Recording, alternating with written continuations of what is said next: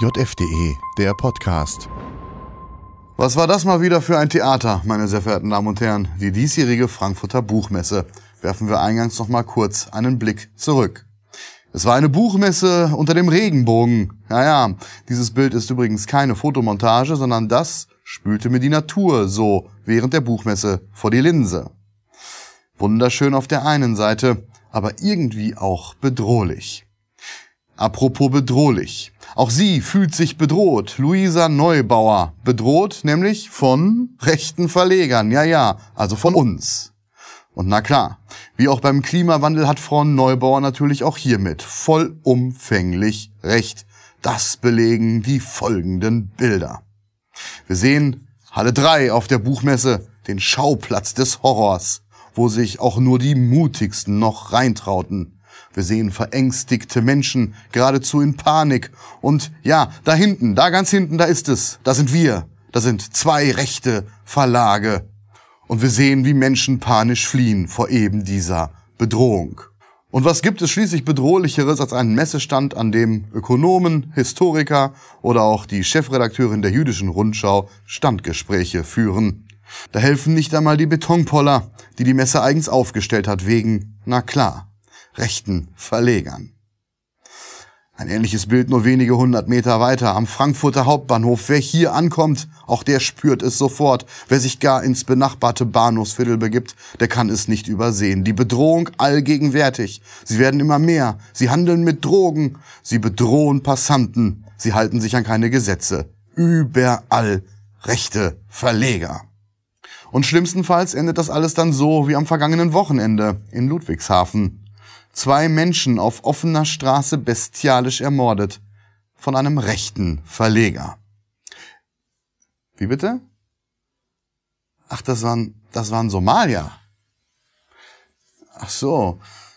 Schau an, ich wusste gar nicht, dass es auch in Somalia rechte Verleger gibt. Aber ich fürchte, da ist dann jetzt Schluss mit lustig, meine Damen und Herren. Der Fall in Ludwigshafen etwa zeitgleich bekannt geworden wie Frau Neubauers Aussagen bezüglich der jungen Freiheit. Dieser Fall wirkt wie der größtmögliche Kontrast, der heftigst mögliche Reflex der Realität auf den linksgrünen Schwachsinn, der bei Frau Neubauer, aber auch bei vielen Journalisten in den Köpfen herumzuschwirren scheint. Oder, wie wir schon auf der Titelseite der aktuellen Ausgabe der Jungen Freiheit schreiben, geleugnete Realität Politik und Medien blenden die Wirklichkeit systematisch aus. Ob Gender-Gaga, fehlgeleitete Energiewende, erneute Massenmigration und Ausländerkriminalität.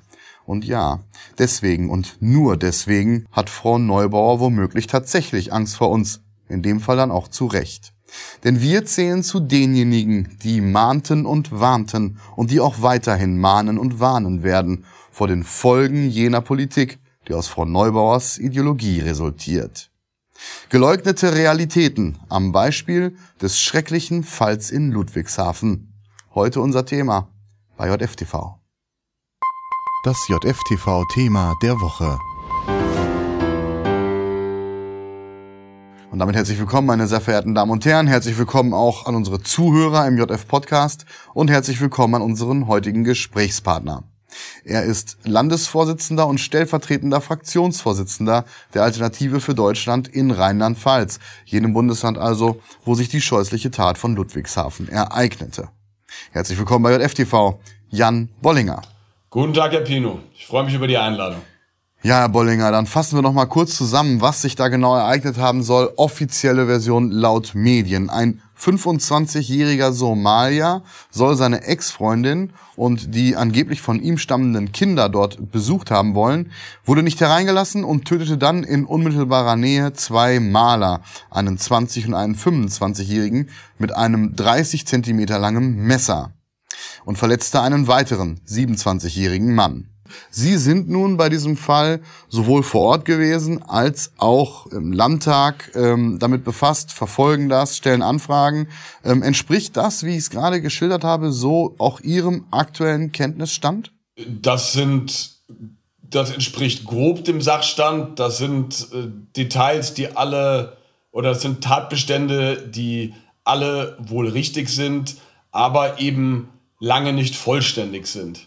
So ist uns zum Beispiel, wenn wir mal äh, damit anfangen, dass ja dieser Mörder angeblich vorher die Ex-Frau besucht haben und Zugang zu seinen, in Anführungszeichen, Kindern gefordert haben will. Da bin ich vor Ort darauf hingewiesen worden, dass es sich nicht um die leiblichen Kinder des Tatverdächtigen, des Mörders handeln soll. Das wäre ja auch relativ schwer möglich biologisch, da er 25 Jahre alt ist und die Kinder dem Vernehmen nach 12 bis 12 und 13 Jahre alt sein sollen. Aber das ist Gegenstand einer der kleinen Anfragen, die ich gestellt habe, um diese Tat weiter aufzuklären. Da geht es unter anderem um die polizeilichen Vorbekanntheiten und es geht darum, welche Schlussfolgerungen daraus gezogen wurden, um seine Ex-Frau, um die Allgemeinheit vor ihm zu schützen. Ebenfalls war verschiedenen Medien zu entnehmen, der Täter habe Allahu Akbar gerufen während der Tat. Und weiterhin wird von manchen Medien berichtet, es gebe auch Zeugen, die sagen, der Täter habe sogar gefragt, seine Opfer, ob diese Deutsche seien und als diese das bejahten, dann seine Tat ausgeführt. Wie verhält es sich denn mit diesen beiden Aspekten? Erhärtet sich das so? Also ich glaube, dass er Allahu Akbar gerufen hat, das haben auch schon die Mainstream-Medien übernommen. Das wurde mir auch mehrfach berichtet. Ich glaube, dass das nicht strittig ist. Der andere Punkt, der ist allerdings hochinteressant. Das ist mir vor Ort mehrfach berichtet worden, auch im Beisein des Vaters von Jonas, also eines der Opfer. Und dem werden wir weiter nachgehen. Das ist wohl noch nicht erhärtet seitens der, seitens der Polizei. Ich weiß auch nicht, ob das eine also ob das ein Tatbestand ist, den man da besonders, wo man besonders eifrig ist, dem nachzugehen. Wir werden auf jeden Fall uns vor Ort nochmal kundig machen, um sicherzustellen, was genau die Motivation war. Denn das wäre natürlich ein besonderer Skandal, wenn Deutsche in Deutschland ermordet würden, weil sie Deutsche sind. Was ist denn überhaupt über den Täter bekannt? Ist er vorbestraft, Polizei bekannt? Und ähm, was äh, ist mit seinem Aufenthaltsstatus? Ja, das sind gute Fragen und all diese Fragen sind Gegenstand der Anfragen, die wir an die Landesregierung gerichtet haben. Aktuell wissen wir nur das, was wir den Medienberichten entnehmen können.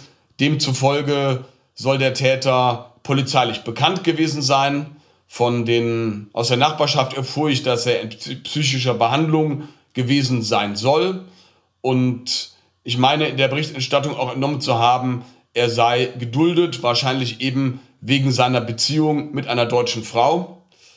Und all das wird aber die Antwort der Landesregierung auf unsere sehr detaillierten Anfragen haarklein beinhalten. So oder so. Das Ganze reiht sich ein in eine mittlerweile unendlich anmutende Liste ähnlicher und oder artverwandter Vorfälle, Zuletzt äh, stärker im Fokus war der Fall im Mai 2022. Ein Iraker mit einem Messer attackierte Reisende in einem Zug bei Aachen. Fünf Verletzte. Aber wie gesagt, die Liste ist unendlich. Wir könnten hier eine halbe Stunde nur solche Fälle vorlesen. Dazu eine Zahl. Alleine in Berlin wurden laut Polizei im Jahr 2021 2777 Fälle von Messerattacken gezählt. Das sind fast acht pro Tag. Herr Bollinger, von Einzelfällen kann man da nun lange nicht mehr reden. Im Gegenteil, erkennen Sie da ein Schema, ein System hinter diesen Vorfällen, insbesondere auch mit Blick auf die Herkunft der Täter? Ja, Sie haben vollkommen recht. Von Einzelfällen kann, Einzelfällen kann definitiv nicht die Rede sein. Wir haben in Rheinland-Pfalz ja auch detailliert abgefragt, äh, wer Täter und wer Opfer von Gewaltdelikten ist wir haben die Anzahl der Messerattacken, der Messerangriffe abgefragt, wer da Opfer und wer vor allem Täter ist. Wir haben die Angriffe auf und Übergriffe auf Frauen abgefragt, wer Täter und wer Opfer ist. Und äh, wir haben auch das besonders abscheuliche Delikt der Gruppenvergewaltigung abgefragt, von dem man vor 2015er medial eigentlich noch gar nicht, noch gar nicht gehört hat dass man, von dem man aber jetzt immer öfter hören muss. Und da zieht sich ein roter Faden durch diese Statistiken, dass eben ausländische Staatsbürger im Verhältnis zur einheimischen Bevölkerung, also zu deutschen Staatsbürgern, weit überrepräsentiert sind, um ein Mehrfaches, dass Zuwanderer, also Asylzuwanderer seit 2015 im Verhältnis zum Durchschnitt und zu Einheimischen noch einmal viel höher als der Schnitt der nicht-deutschen Staatsangehörigen überrepräsentiert ist und dass dann nochmal bestimmte Nationalitäten herausstechen. Und das sind, es wundert anhand der Berichterstattung wahrscheinlich niemanden, das sind tatsächlich Somalier, Afghanen und dahinter wohlgemerkt auch Syrer. Also das sind die Nationalitäten, die in der Regel auch die Täter in den spektakulären Fällen stellen. Und da, um nur mal ein paar Zahlen zu nennen, sie hatten gerade eben die Messerangriffe, da haben wir in Rheinland-Pfalz auch leider im Jahr 2020 schon mehrere hundert gehabt. Und da sind im Verhältnis zur einheimischen Bevölkerung afghanische Staatsbürger um das, muss ich gerade schauen, genau, um das Zwölffache überrepräsentiert im Verhältnis zur einheimischen Bevölkerung und Somalier um das 21-fache. Und noch, ja, noch deutlicher noch auch bedrückender wird dieses Verhältnis, wenn man sich das besonders abscheuliche Delikt der Gruppenvergewaltigung anschaut. Hier sind Afghanen fast 60-fach überrepräsentiert im Verhältnis zur einheimischen Bevölkerung und Somalier immerhin 26-fach. Und ich glaube, wer da noch von Einzelfällen spricht, der ist mit dem Klammerbeutel gepudert. Vor allem, um das noch zu sagen, das sind ja wirklich nur die Staatsbürgerschaften. Das heißt, es sind nicht erfasst Doppelstaatsbürgerschaften und es sind auch nicht erfasst äh, Deutsche mit Migrationshintergrund. Also ein Afghane, der jetzt die deutsche Staatsbürgerschaft angenommen hat und ein solches Delikt begeht, wird als Deutscher erfasst. Ist dann ja auch formal deutscher Staatsbürger, aber wir fragen ja auch immer, welche Rolle spielt der kulturelle Hintergrund und der kann dann da sehr schwer rausgerechnet werden. Zum Abschluss vielleicht noch eine besonders eindrucksvolle Zahl, die diese Überrepräsentation nochmal sehr deutlich belegt. Wir haben ja aus unseren Anfragen auch errechnen können, wie hoch die Anzahl der Tatverdächtigen für alle Delikte ist. Und es ist so, dass man sagen kann, jeder fünfte männliche Somalier ist Tatverdächtiger mindestens einer Straftat. Bei Afghanen ist es ungefähr jeder Zehnte, bei Einheimischen jeder 35. Also da auch ein sehr beträchtlicher Unterschied. Nun hört und liest man häufig, dass diese Täter komischerweise dann immer psychisch krank zu sein scheinen. Haben wir so viele psychisch Kranke da seit 2015 in unser Land geholt? Gut, mal ganz ehrlich, äh, erstens fällt es einem natürlich auf, dass islamistische Täter erstaunlich oder dass äh, Täter, die Asylzuwanderer sind, erstaunlich oft äh, als psychisch krank dann diagnostiziert werden, während man bei einheimischen Tätern sehr schnell auf äh, Extremismus erkennt. Aber letztlich, Herr Pino, macht das aus meiner Sicht gar keinen wahnsinnig großen Unterschied diese, diese Personen, ob sie jetzt jemanden, weil sie psychisch krank sind oder weil sie extremistisch sind, umgebracht haben, hätten größtenteils nicht in unser Land kommen dürfen. Denn äh, Sie wissen, durch die Merkelsche Grenzöffnung 2015, 2016 sind Millionen, mindestens Hunderttausende Menschen in unser Land gelangt, die das, die eigentlich gar nicht hätten ihren gelangen dürfen, wenn das Asylrecht nicht außer, faktisch außer Kraft oder wenn die wenn Artikel 16a des Grundgesetzes nicht faktisch außer Kraft gesetzt worden wäre durch die Merkelsche Grenzöffnung und vor allem viele der Personen, die hier Verbrechen begehen, sind ja gar nicht bleibeberechtigt. Das sind Personen, die schon straffällig waren. Das sind Personen, deren Asylersuchen abgelehnt worden ist und die trotzdem dann hier bleiben können. So, das heißt also, äh, letztlich spielt es für mich keine große Rolle, ob jetzt jemand hier ins Land gelassen wurde und jemand dann umbringt, weil er Islamist ist oder weil er oder weil man jemanden ins Land gelassen hat, der eine Bürgerkriegspsychose hat. Wir wollen Politik für unser eigenes Land machen. Dazu gehört, unsere Bürger zu schützen. Dazu gehört, niemanden ins Land zu lassen, der uns die Sicherheit unserer Bürger gefährdet und jedem sofort außer Landes zu schaffen, bei dem das deutlich wird. Hm. Wenn wir jetzt nochmal zu dem Fall in Ludwigshafen schauen, ähm, wie nehmen Sie denn da die Berichterstattung in den Medien und den Umgang der Politik mit diesem Fall wahr?